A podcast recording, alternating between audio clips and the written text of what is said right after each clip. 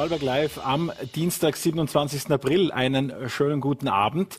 Noch nie gab es so weitreichende Maßnahmen im Straßenbild Vorarlbergs, wenn es um Corona geht, abgesehen von den generellen Lockdowns. 13 Gemeinden in Vorarlberg haben ihre Ortszentren zu Sperrbezirken erklärt. Man darf nur mit einem negativen Corona-Test oder und und der FFP2-Maske äh, das Ortszentrum betreten. Wir werden heute einen kleinen Corona-Gipfel machen mit drei Bürgermeistern dem, aus dem besonders betroffenen Bregenzer Wald, konferieren, Revue passieren lassen, wie dieser erste Tag mit diesen härteren Maßnahmen funktioniert hat. Und äh, es war aber auch für die Vorarlberger Obstbauern kein einfaches Frühjahr. Und das ist der Einstieg in die heutige Sendung. Es war nämlich der kälteste April seit über 20 Jahren und das ist auch an Vorarlbergs Vegetation nicht spurlos vorübergegangen. Dazu heute bei mir als erster Studiogast bei Vorarlberg Live ist Jens Blum. Man könnte sagen, Herr Blum, der größte Obstbauer in Vorarlberg, was nicht die Körpergröße, sondern die Größe Ihrer Plantagen in Höchst betrifft. Ähm, aber beides eigentlich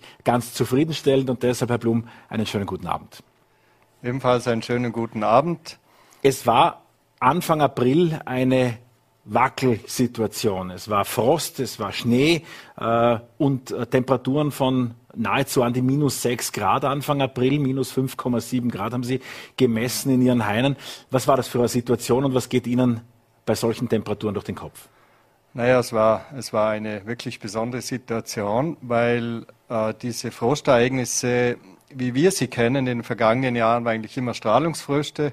Sprich, wenn das in der Nacht aufklart, dann geht die Bodenwärme weg und sammelt sich die Kaltluft am Boden.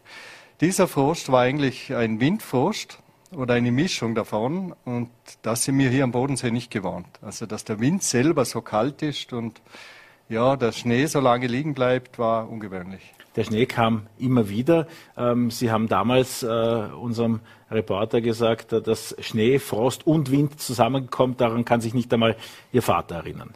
Richtig, ja. Wir haben äh, Aufzeichnungen eigentlich schon sehr lange, beziehungsweise auch von alten Obstbauern habe ich, habe ich die abgelegt und so, diese Situation war eigentlich erstmalig, ja.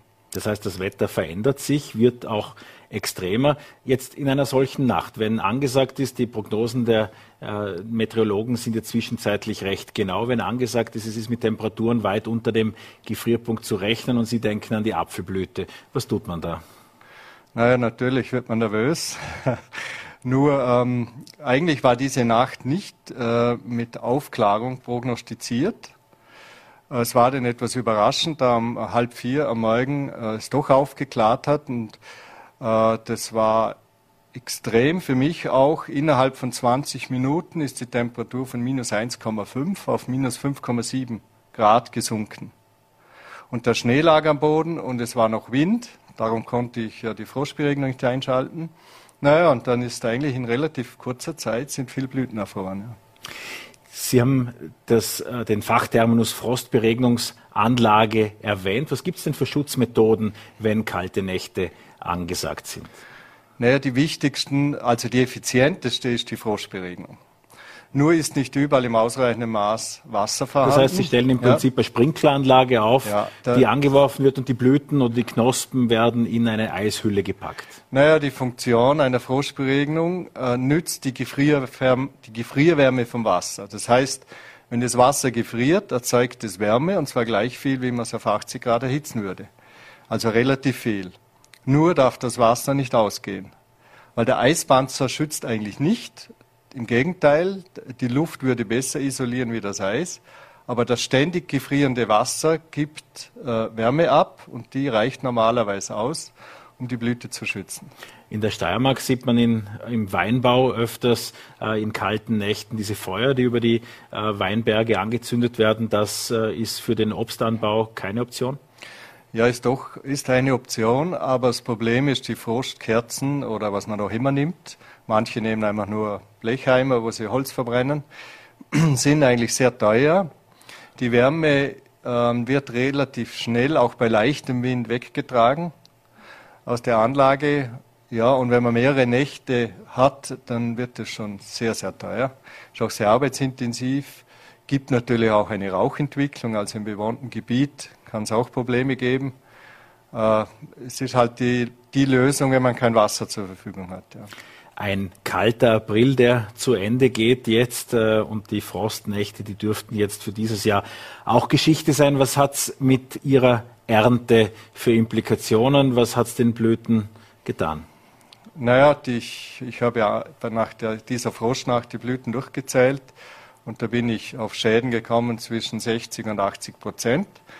Man muss natürlich wissen, dass für eine normale Ernte 20 Prozent befruchtete Blüten ausreichend sind.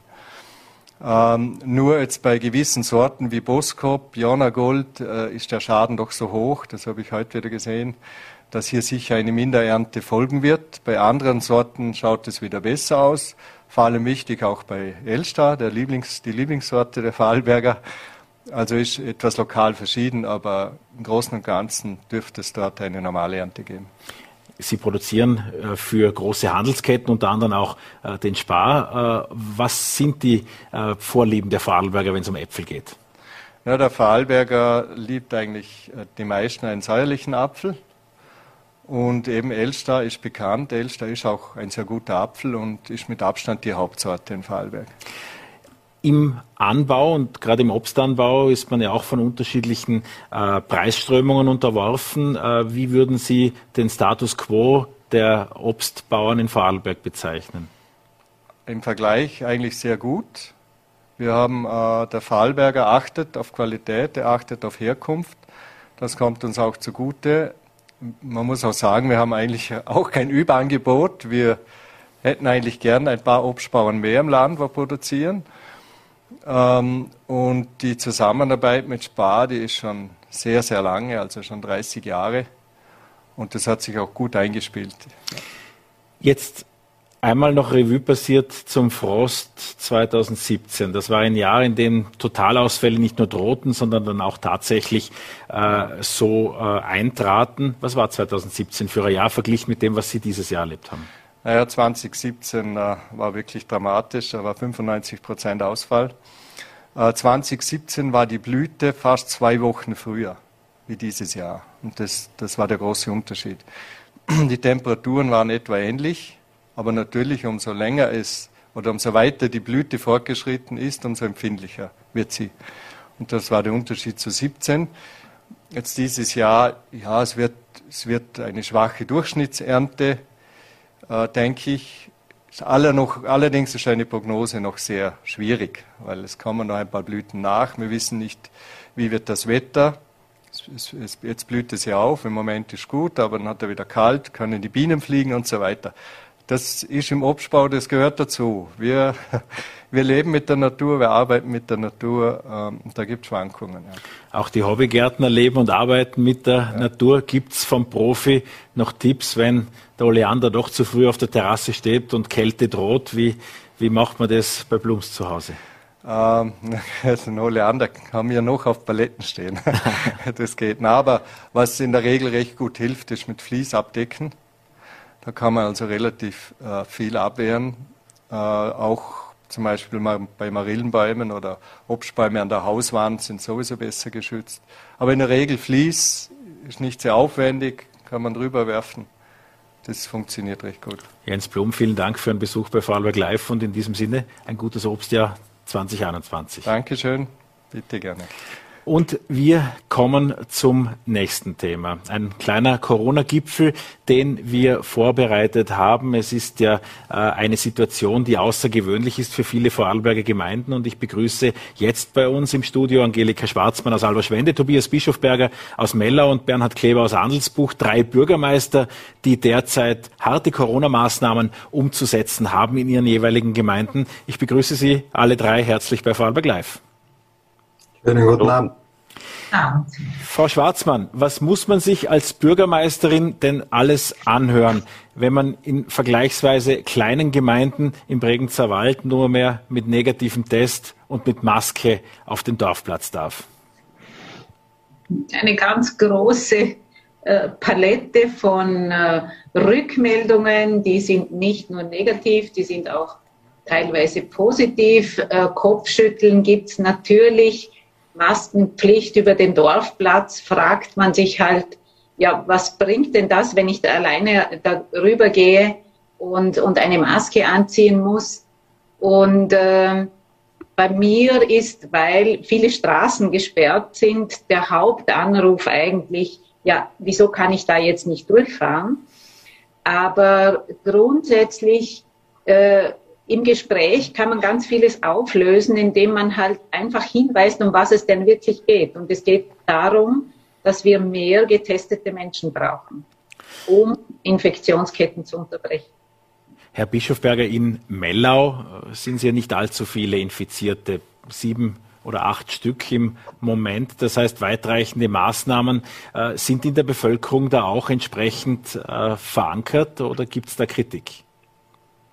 Ja, natürlich war die Frage, warum Mella auch betroffen ist, aber man muss nur in den Nachbarort, also in den nächsten Ort, wo es um Handel, um Schulen geht, schauen. Bezau ist sehr betroffen von Corona derzeit und wir haben natürlich über Mittelschule, Handel und so weiter einen engen Austausch mit der Gemeinde Bezau. Äh, als Beispiel sage ich den Leuten dann immer, dass auch die Gemeinde Reute von diesen Einschränkungen betroffen ist. Da ist nur ein Fall, aber wir sind gerade da Bezau, Bizau, Mellau, Reute arbeiten ja schon länger enger zusammen. Wir haben ein gemeinsames Sozialzentrum und damit spielt sich auch das Leben nicht nur im Mellau ab. Und äh, es war einfach, sage ich jetzt mal, eine Vorsichtsmaßnahme, dass wir gemeinsam diese Maßnahmen setzen. Wir haben ja zum Beispiel auch ein gemeinsames äh, Fußballnachwuchszentrum, wo wir auch gesagt haben, jetzt mal eine Woche lang wäre uns lieber kein Training. Das sind halt im Moment Dinge, wo ich sage, wir müssen schauen, dass wir, wie die Angelika schon gesagt hat, möglichst viele Leute zum Testen bringen. Und zum Zweiten, dass wir äh, ja, die Sinnhaftigkeit dieser Maßnahmen erklären, weil es geht um äh, schlussendlich um Bewusstseinsbildung, also nicht um Strafe. Natürlich brauchst du die vielleicht auch für manche, die es gar nicht einsehen. Aber mir geht es vor allem darum, die Leute zu informieren, ihnen zu sagen, geht's bitte testen, wir müssen die Dunkelziffer runterbringen und schauen, dass sich das nicht weiter ausbreitet, äh, damit wir auch möglichst bald wieder weiter öffnen können und diese Maßnahmen wieder zurückfahren können. Herr Bischofberger, jetzt gibt es gerade in Mellau ja einige Erfahrung mit Corona, nicht zuletzt deshalb, weil es der erste Fall, der in Vorarlberg amtskundig wurde, damals noch mit sehr, sehr wenigen Tests, war das ein Besucher aus Wien, einer Familie, der äh, mit dem Coronavirus positiv getestet wurde, von über einem Jahr in Mellau. Was, hat, was sind seither Ihre Erfahrungen mit der Bekämpfung des Virus und wie ist es Mellau dabei ergangen? Ja, ich denke, es tut einem ab und zu gut zurückzuschauen. Wenn man jetzt wirklich zurückschaut und auf, auf ein gutes Jahr zurückschaut, dann äh, hatte man damals noch ganz andere Herausforderungen. Die, die Testkapazität war der Riesenengpass. Man hat noch nicht gewusst, wie das Virus sich entwickelt. Äh, und heute haben wir eigentlich das Thema, dass wir jetzt äh, vor kurzem das Impfen ein Engpass ist, weil wir noch zu wenig Impfstoff haben. Aber auch da ist, denke ich, gut zurückzuschauen, weil vor einem Jahr wären wir alle froh gewesen und hätten vermutlich einige Stoßgebete in den Himmel geschickt, wenn wir gewusst hätten, dass wir heute so weit sind, dass wir gleich mehrere wirksame Impfstoffe haben, die hoffentlich dazu führen. Und davon gehe ich aus. Und äh, das hoffen wir, denke ich, alle, dass die Pandemie bald Geschichte sein wird. Und deshalb auch mein Aufruf an dieser Stelle, zur Impfung anmelden, sich mit dem Thema aber auch bewusst auseinandersetzen, bewusst sich dann für die Impfung entscheiden, äh, dann kommen wir auch möglichst schnell wieder heraus, weil ich glaube, dass wir, wenn wir jetzt nach vorne schauen, bis in zwei Monaten das Problem haben werden, dass wir mehr Impfstoff haben wie Impfwillige. Da müssen wir jetzt dem Ganzen schon begegnen. Herr Kleber, wie sieht das in Handelsbuch aus? Auch über 50 Infizierte in einer verhältnismäßig kleinen Gemeinde. Gibt es da auch welche, die überhaupt nichts von Corona wissen wollen? Ja überhaupt nichts von Corona wissen wollen, glaube ich, das kann man nicht sagen. Aber natürlich gibt es wie in jeder anderen Gemeinde auch bei uns in Handelsbuch Personen, die deutlich oder die nicht das Verständnis haben für diese Pandemie, die, so meine ich, und ich glaube, das meinen auch viele weitere verantwortliche Bürgermeister in unserer Region, jetzt eine besondere Bedeutung braucht. Oder wir müssen uns jetzt einfach alle miteinander auch solidarisch zeigen und anstrengen, dass wir diese hohen Infektionszahlen, die es in unserer Region gibt, dass wir die wieder nach unten drängen können, weil es steht doch eine Sommersaison vor uns und wir sind auch eine Urlaubsregion, der Bregenzer Wald, und hoffen, dass die Gäste dann auch wirklich sicher hier in unserer Region auch urlauben können. Und natürlich andererseits wollen auch unsere Leute, die hier in der Region zu Hause sind, auch wieder etwas mehr Freiheit bekommen. Ähm, Wenn man sich jetzt äh, diese Regelungen ansieht, dann ist es ja so, Herr Kleber, dass man äh, in den Wirtshäusern was essen darf, was trinken darf, jedenfalls bis 19.50 Uhr ähm, zum momentanen Zeitpunkt dort ohne Maske im Inneren zusammensitzen darf. Und in dem Moment, wo man dann rausgeht, wenn es im Sperrbezirk ist, muss man die Maske im Freien dann wieder aufsetzen. Sind solche Feinheiten in der aktuellen Regel beziehungsweise solche Themen für Sie etwas, äh, das zu Problemen geführt hat oder verstehen das die Menschen?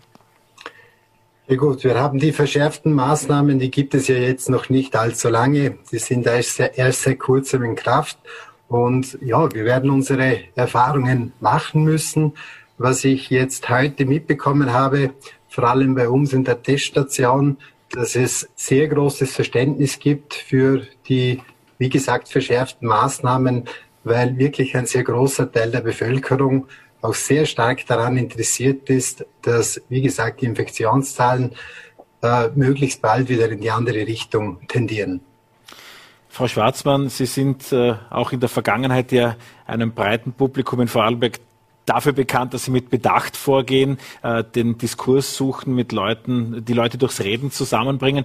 Jetzt war es aber in der Vorwoche schon so, dass äh, nicht nur aufgrund der Medienberichterstattung, möchte ich als Journalist sagen, äh, aber natürlich auch aufgrund der Zahlen, aufgrund der Ereignisse schon diese privaten Feste, Partys, Zusammenkünfte illegaler Natur sozusagen momentan dafür mit ausschlaggebend waren, dass in einigen Gemeinden das Virus sich sehr stark ausgebreitet hat. Ähm, wie ging es Ihnen, wie ging es der Bevölkerung dabei, da plötzlich im Sündenpfuhl zu sein, sozusagen? Ähm, ja, wie ging es uns? Wir müssen das irgendwie, wir mussten das zur Kenntnis nehmen. Ich möchte jetzt schon einmal sagen, für Alba Schwende, wir stehen eh noch gut da in diesem Sammelsurium an Gemeinden, aber ich glaube, es ist ganz wichtig, dass man da mitzieht, oder? Wir, wir haben derzeit am wenigsten Fälle eigentlich im Vergleich zu diesen anderen, aber ich will mir da nicht herausreden. Es hat auch bei uns, es gibt halt immer wieder solche, die müde sind der Maßnahmen oder es gibt auch wahrscheinlich solche, die sagen jetzt, du bist halt gerade extra, keine Ahnung, weil es allem total auf den Geist geht. Aber, aber trotzdem äh, staune ich dann immer wieder, was man herbringt, auch mit solchen Maßnahmen, wie dann doch wieder ein Zusammenhalt da ist. Und das sehen wir jetzt zum Beispiel auch in der Teststraße bei uns. Äh, gestern hat mich eine ältere Frau gefragt, sind wir alten Leute da schuldig, sozusagen, dass, dass das jetzt so ist? Und dann habe ich ihr gesagt, nein, das kann man nicht auf irgendeine äh, äh Gruppe fixieren, sondern wir müssen alle einfach schauen, dass wir zusammenhalten und dass wir einander auch helfen in dieser Sache. Also alte Menschen, die halt mit dieser digitalen Geschichte nicht so ver verbunden sind und nicht genau wissen, wie mache ich's, wenn ich testen muss und wenn ich jetzt beim Einkaufen auch noch den Test vorweisen muss.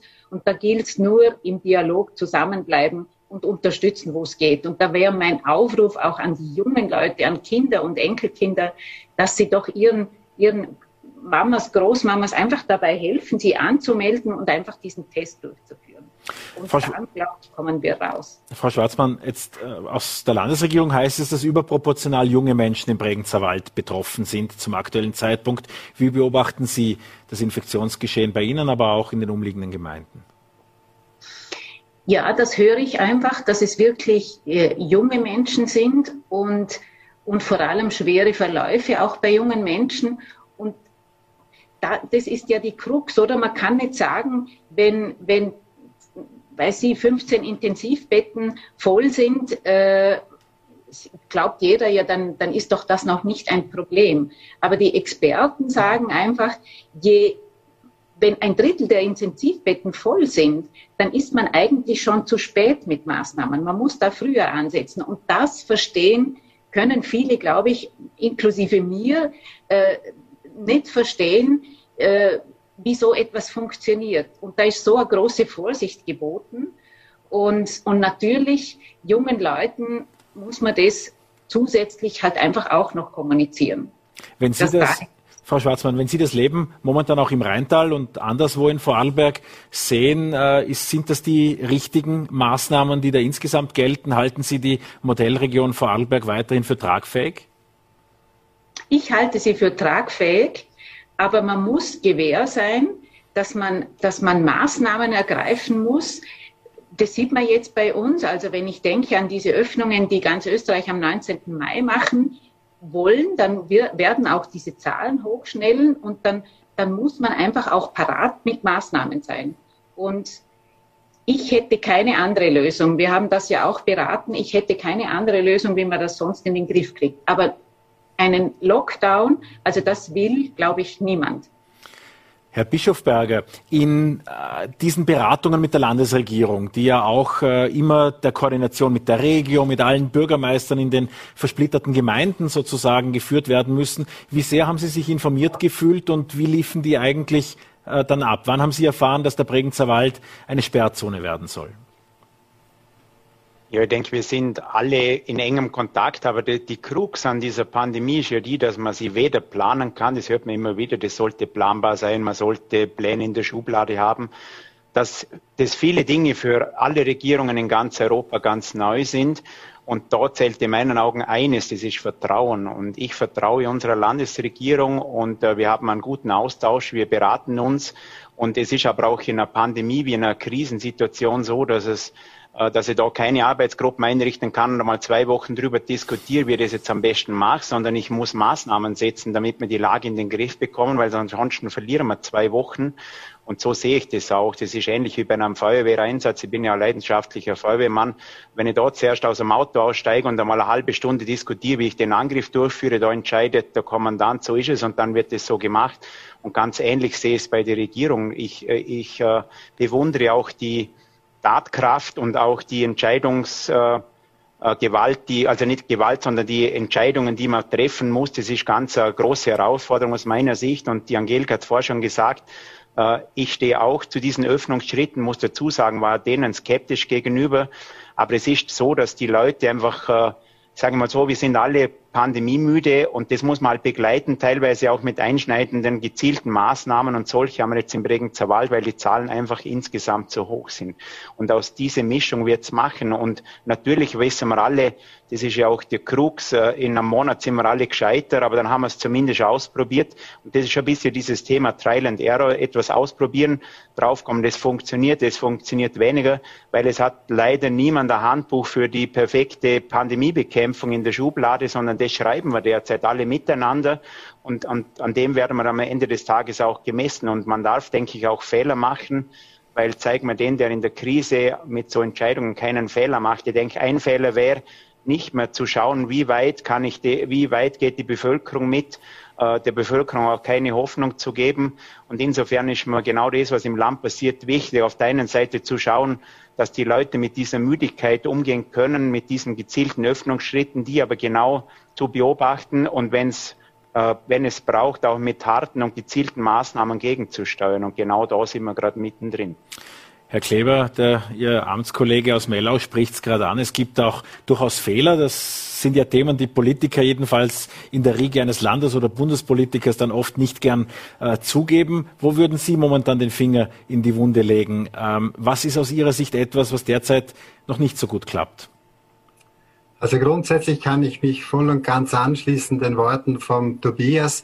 Ich denke, man kann immer besser werden, oder? Und ich glaube, das muss auch unser Bemühen sein, dort, wo es jetzt halt noch nicht so gut funktioniert, uns zu verbessern. Und ja, wenn Sie mich direkt darauf ansprechen, dann fallen mir schon ein paar Punkte ein. Das ist einerseits einfach, es gibt viele Personen, wie gesagt, die haben einen etwas anderen Zugang zu diesem Thema und ich glaube, dort muss man mit diesen Leuten auch reden, man muss auf sie zugehen, man muss auch Verständnis haben für diese Leute und im direkten Gespräch versuchen, hier Überzeugung zu leisten, oder? Dann ist sicher auch, und das spüre ich auch, ich habe selber auch viele junge Leute zu Hause bei mir in der Familie, es geht auch über, gilt auch dort Überzeugungsarbeit zu leisten, jemand, der jetzt unter Umständen mit diesem Virus angesteckt ist, aber einen total milden Verlauf hat, der versteht das halt nicht, warum diese Maßnahmen notwendig sind oder warum man dann als K1-Person eingestuft wird und auch abgesondert wird. Hier müssen wir Überzeugungsarbeit leisten, gleichzeitig aber meine ich auch wieder dazuschauen, wenn die Zahlen dann sinken, nach unten gehen, dann müssen wir wirklich auch schauen, dass wir dann auch gut vorbereitet sind für, für die Lockerungen wieder und in Zukunft dann vielleicht etwas sorgsamer und behutsamer mit diesem Thema umgehen, dass wir solche Rückschläge, die wir jetzt haben und die, sie, die diese Maßnahmen jetzt erfordern, nicht wieder äh, auf uns nehmen müssen. Herr Kleber, eine Sache, die immer schwierig zu fassen ist, ist diese, äh, dies, dieses Gerücht beziehungsweise auch diese Vorwürfe, dass es immer wieder Menschen gibt, die trotz positivem Corona-Bescheid äh, arbeiten gehen, sich weiterhin unter die Menschen mischen. Man sieht es dann nur, wenn es ein Sozialamtsleiter äh, oder ein Sozialzentrumsleiter ist oder, oder auch im Fall äh, von Lingenau gab es ja einige Recherchen dazu. Ist das ein Phänomen, das Ihnen im Alltag auch begegnet, dass es für verschiedene Menschen Corona dann einfach gar nicht gibt? Noch einmal, wie ich bereits erwähnt habe, der eine oder andere tut sich eben ein bisschen schwerer mit dem Thema und dort muss man Überzeugungsarbeit leisten und vor allem dieses Absondern als, als K1-Person, ja, das ist für viele Leute nicht wirklich verständlich. Aber wenn man ein bisschen einen Einblick auch hat in die infizierten Personen, die in jeder einzelnen Gemeinde sind, dann kann man immer wieder feststellen, dass dort, wo bereits infizierte Personen sind, dann sieben oder acht Tage später eine weitere Person infiziert wird. Wäre diese nicht abgesondert, dann ist klar, dann wäre diese Person sozusagen frei unterwegs und würde in der Zwischenzeit deutlich mehr Leute noch mit dem Virus infizieren. Das wir ist so. Wir können uns noch zwei, drei Bilder heute aus äh, dem Bregenzer Wald ansehen. Wir waren natürlich mit unseren Fotografen, auch Reporter, waren unterwegs. Hier Schwarzenberg mit äh, improvisierter Tafel. Ab hier gilt Testpflicht, wer praktisch zum Brunnen will. Jetzt äh, die versammelten Bürgermeister hier. In vielen auch ihrer Orten ist ja der Nahversorger in der Zone, die dann nur mit Test und äh, Maske betreten werden darf. Äh, uns fiel auf, dass auch äh, Bewohner der Orte dann mit dem negativen Testzertifikat wie in ein Gasthaus zum, zur Kasse hingehen und sagen, darf ich jetzt bei Ihnen einkaufen? Und die Kassiererinnen dann sagen, bei uns brauchen es gar keinen Test, nur vor der Haustüre. Sind diese Dinge alle klar kommuniziert zwischenzeitlich? Äh, glauben Sie, dass es da noch zu Unklarheiten kommt? Äh, wer möchte sich dazu einbringen? Ja, kann gerne. Mir egal.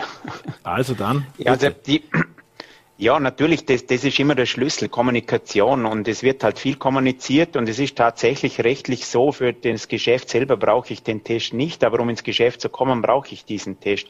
Und das haben wir jetzt schon versucht. Jetzt, ich denke, das haben alle Gemeinden ähnlich. Wir haben halt Postwurf, Facebook, äh, soziale Medien, äh, Push-Nachrichten aufs Handy. Das sind halt die Dinge, die wir versuchen. Wir kommunizieren über die Schule und wir haben uns eigentlich schon gestern darauf eingestellt, dass wir heute eigentlich den ganzen Tag nichts anderes machen, als wie die Bevölkerung zu informieren. Ich selber bin uh, durch die ganzen Geschäfte gedingelt, habe auch die uh, Plakate haben wir aufgehängt, wir haben den Postwurf auch in den Geschäften aufgelegt, versucht die Mitarbeiter in den Geschäften kurz auch noch zu informieren, wie die Regelungen sind, weil eine Frage war auch, muss ich jetzt im Geschäft den Test kontrollieren? Natürlich nicht, weil es betrifft den Platz vor dem Geschäft. Und das haben wir ja vorher schon gesagt, es geht ja nicht darum, dass man die Leute drangsalieren will oder sagt, jetzt brauche ich einen Test. Es geht darum, dass die Leute sich testen lassen, dass wir uns alle lernen, regelmäßig zu testen, bis wir aus dem Ärgsten mit der Impfung heraus sind.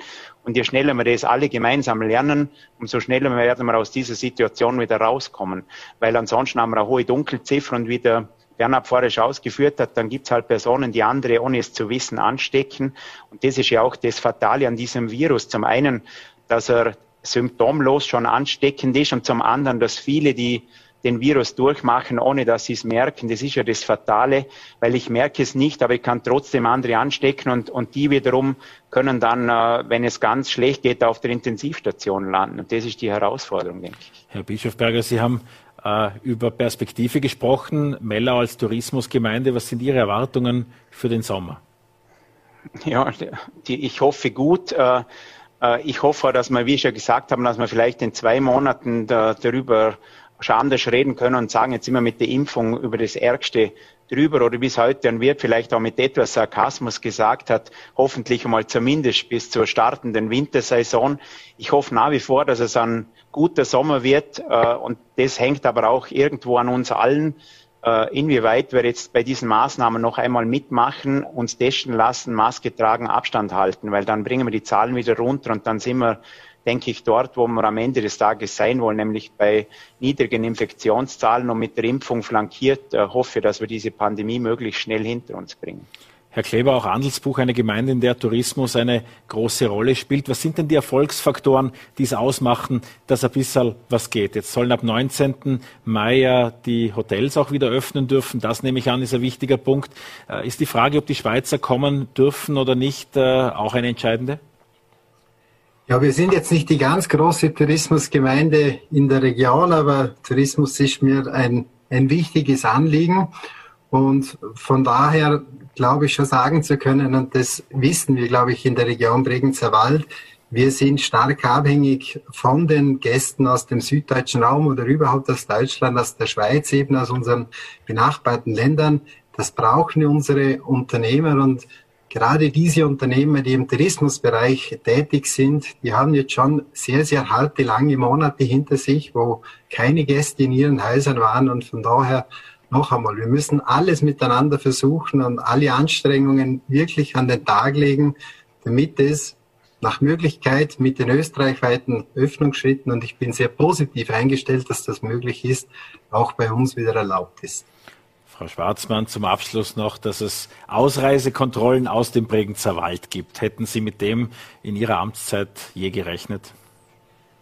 Nein, hätte ich natürlich nicht gerechnet. Allerdings, wie wir das in Leiblachtal gehört haben, habe ich einmal gedacht, ja, ja, das ist weit weg, oder? Und dann trifft dich selber und dann sieht man halt noch einmal, es ist, es ist echt ganz viel möglich und hoffentlich äh, merken das alle. Es geht echt ums Testen. Es geht darum, dass sich viele impfen lassen ich glaube, wir bringen es einfach nicht anders zurück. Und, und, und dann habe ich auch Hoffnung, dass wir wirklich zumindest im Herbst äh, wieder halbwegs normal äh, uns bewegen können, wobei ich schon sehr vorsichtig bin und lieber, lieber äh, hier nicht immer wieder Hoffnung, Hoffnungen muss man immer machen. Das ist ganz, ganz wichtig. Die, die soll man den Leuten auch nicht nehmen. Und, und das geht echt nur mit Impfen und jetzt halt einfach dieses Testen. Und wenn Sie vorher diesen Herrn Blum interviewt haben mit diesen Blüten, ich denke mir, es gibt ja wirklich andere. Was tut denn der? Der kann gar nichts tun. Wenn das Wetter nicht mittut, dann ist das einfach dahin. Dann, dann gibt's halt Maßnahmen, die man setzen kann, aber es wird nicht alles gelingen. Und da können wir aber sehr viel tun. Und das wäre mir ganz wichtig, dass wir das gemeinsam schaffen. Was für ein Schlusswort. Man bekommt einen Eindruck von der Tatkraft in der Corona-Bekämpfung in den Gemeinden, aber auch wie viel Verantwortung in den jeweiligen Kommunen liegt. Ich bedanke mich ganz herzlich für diesen Corona-Gipfel bei den Bürgermeistern Angelika Schwarzmann, Bürgermeisterin von Alberschwende, bei Tobias Bischofberger, äh, Amtskollege aus Mellau und bei Bernhard Kleber, Bürgermeister aus Andelsbuch. Vielen Dank für Ihren Besuch und die angeregte Diskussion bei Vorarlberg Live. Danke für die Einladung. Danke, Wiedersehen. Und wir wünschen auch Ihnen einen schönen Abend. Äh, morgen an dieser Stelle verlässlich wieder Vorarlberg Live. Ihnen inzwischen einen schönen Feierabend.